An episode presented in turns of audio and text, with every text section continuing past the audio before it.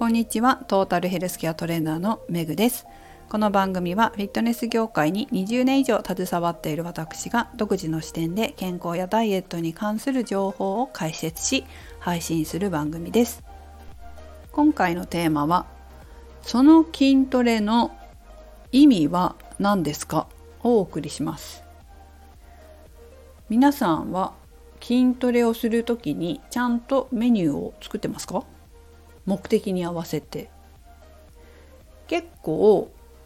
意味も分からずになんとなく筋トレしてるっていう方が多いかなと思うんですがいかがでしょうか？フィットネスクラブだと意味も分からずに筋トレをする方してる方何のためにやってるかもあまり分からず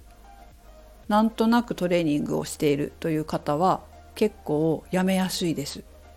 なぜかというと効果が出にくいからですね。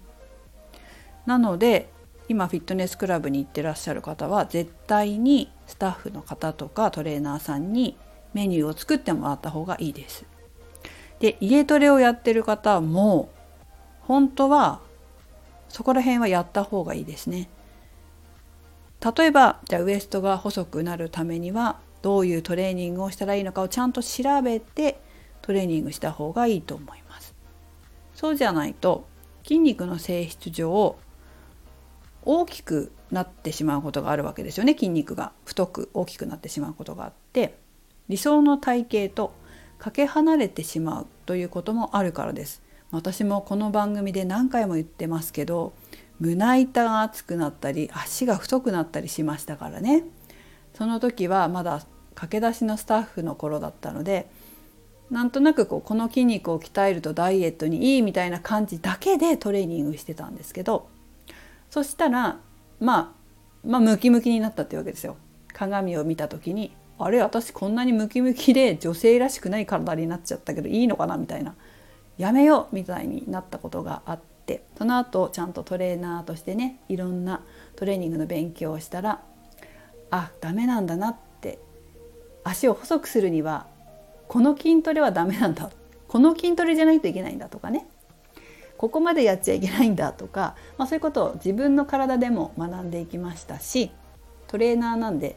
お客様にメニューをちゃんと提供しなければいけないわけですけどそのメニューも目的に合わせたどういう体型になりたいという目的に合わせたものを提供する必要があるわけです。だからこそ思うんですけどやっぱり適当に適当にというかなんとなくトレーニングをするのは私はあまりおすすめしません。運動不足解消のためっていうだけだったらいいんですけど本当私みたいにね余計なとこに筋肉ついて余計なこう体型になって 余計な体型っていうか望んでない体型になってあれ？今までの時間は何だったの？っていう感じになることがあるので本当皆様もお気をつけください。私自身はパーソナルトレーニングをするっていうかこの仕事をするのにスタジオを構えてそこで教えてますけども自分の勉強だったり研究のためにジムにも通ってるんです。で通っているといろんな方のトレーニングを見るわけですよね。そうすると本当昔の私みたいにこの方意味分かってこのトレーニング選択してんのかなっていう時もあるわけです。まあ、今回はちょっと女性の話にしようかなと思うんですけど今日は肩のトレーニングをしている女性を見かけました。でこの人スポーツやってるのかなっていうぐらいがっちり肩を鍛えてたんですよ。肩っていうのは表面上に三角筋という筋肉がついてます。この三角筋という筋肉は肩パッドみたいな形で本当に肩パッドをするところにあるんですけど鍛えるとちょっと大きくなるんですよねで私が見た方はこの三角筋の全部と中部と後部と分けてトレーニングしてたんですよ。っていうことはあなんかスポーツやってんのかなみたいな。あんまり女性で肩を大きくしてムキムキにしたいっていう方いないのでどっちかっていうとあんまりムキムキした体になりたくないっていう女性の方が多いからなんかね目的があって三角筋を鍛えているのかそれともなんとなく筋トレの情報を見た時に肩のトレーニングが載っててそれを見て真似してやってるだけなのかどっちなのかなって思ったんですけど何かねスポーツのためにやってるんだったらいいけどなと思って見てました。皆さんやってませんか？そんななんとなくどっかで見聞きしたトレーニングやってるなんて方いらっしゃるんじゃないでしょうか。女性が理想と思ってる体型で多くがウエストを引き締めたいとか二の腕を細くしたい足を細くしたいお尻をこういい形にしたいとかっていうことはよく聞くんですけどそういう目的があればちゃんとその目的のトレーニングをしなくちゃいけないんですよ。だけど中には、うんと、そういうふうに歌ってるけどそれ違うよっていう情報もあるから皆さん気をつけないといけません。さっき一番最初の方に私がスタッフだった時に足を細くするためにしてた筋トレが実は足を太くするものだったっていうことを言ったと思うんですよ。これって結構従業員スタッフでやってる人ってもしかしたら多いかもしれないですよね。教える方も知識不足だし習う方も知識不足だとうーんなんて言ったらいいかなそういう風になっちゃうというか自分も経験があるんで分かるんですけどあとはこのトレーニングをやってもらいたくてお客様にあえてそういうとかっていうのもあるかなとは思うけどね。あとは男性のトレーニングの方法をそのまま女性がやらない方がいいものもあります。で客寄せとか動画を見せるために、まあ、こう YouTube だったらとかだけど足細くなるとかウエスト細くなるとかって言って書いてるのもあるかもしれないんだけどそれ動画の回数をこう増やしたりするためなのかもしれないし本気でそう言ってるのかも分かんないけどその男性がこう筋肉をたくましくつける時のトレーニングの方法と女性が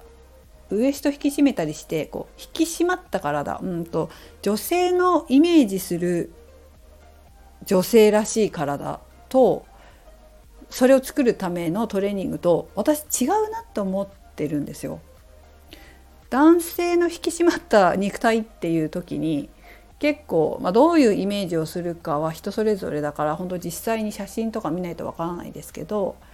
女性がその男性の真似してトレーニングしちゃうとちょっと実は理想の体型じゃなかったっていうふうになりかねないからちょっと気をつけないといけません。これは結構あります。ジムで見てても男性がね彼女かなお友達かなにトレーニングを教えてる場面たまに見るんですけどあそれちょっと筋肉なさすぎる女の子にそのトレーニングを教えたらやばいよ腰とかっていうのもあるしいやそのトレーニングちょっとムキムキにならないっていうのもあるしその彼女本当にそういう体型になりたいのかなとかねあるのでこう筋トレやってる彼氏に筋トレ教えてって言いたくなるんだけど女の子の立場からすると。だけどその彼が女性のボディメイキングについてちゃんと知ってるかどうかっていうことも重要だし自分のなりたいスタイルを彼が共有できていてそのなりたいスタイルになるためのトレーニングメニューを知ってるかやり方知ってるかっていうのも大事になってきます。これは結構あるあるなので、えー、あれってならないように 私みたいにね皆さんも気をつけてトレーニングをしてください習う時も気をつけてくださいちゃんとこういう風になりたいっていう写真を持っていかないと教える側はどうしていいか分かんないというか私だもそうですけどどういう体型になりたいのかっていうのを知らないとトレーニングメニューを作りにくいんですよ。本当にちょっとしたことで変わってきちゃうからなので、まあ、最初は、まあ、ダイエットの方だったら最初は脂肪を落とすっていうところからスタートすると思うんですけど私の目安は体脂肪率30%ぐらいから今度はボディメイキングに入っていった方がいいと思います。だんだんとこうボディーラインが出てくるのが体脂肪率30%ぐらいなので、まあ、30%以上ある方は、まあ、最初は脂肪を落とすっていうことからスタートしても30%切ってきたら今度はボディメイキングに変えていった方がいいと思います。だから30%ない方っていうのはボディメイキング目的でトレーニングメニューを作って運動した方が楽しいと思います楽しいと思う自分がその体型に近づいていくっていうのがってるっていうのが分かるしトレーニングしてるのでちゃんと脂肪も落ちていくんですけどどうせだったらやっぱり自分のなりたい体型に近づいていくトレーニングメニューにした方がいいんじゃないかなと思います。ということでえ皆さんも自分のやってるそのトレーニング一つ一つが何の目的で何の意味があってやってるのかどういう体型になるのか体型理想の体型に近づくものなのかっていうのを考えてやっていただいた方がいいかなと思います。やってみてください。メグでした。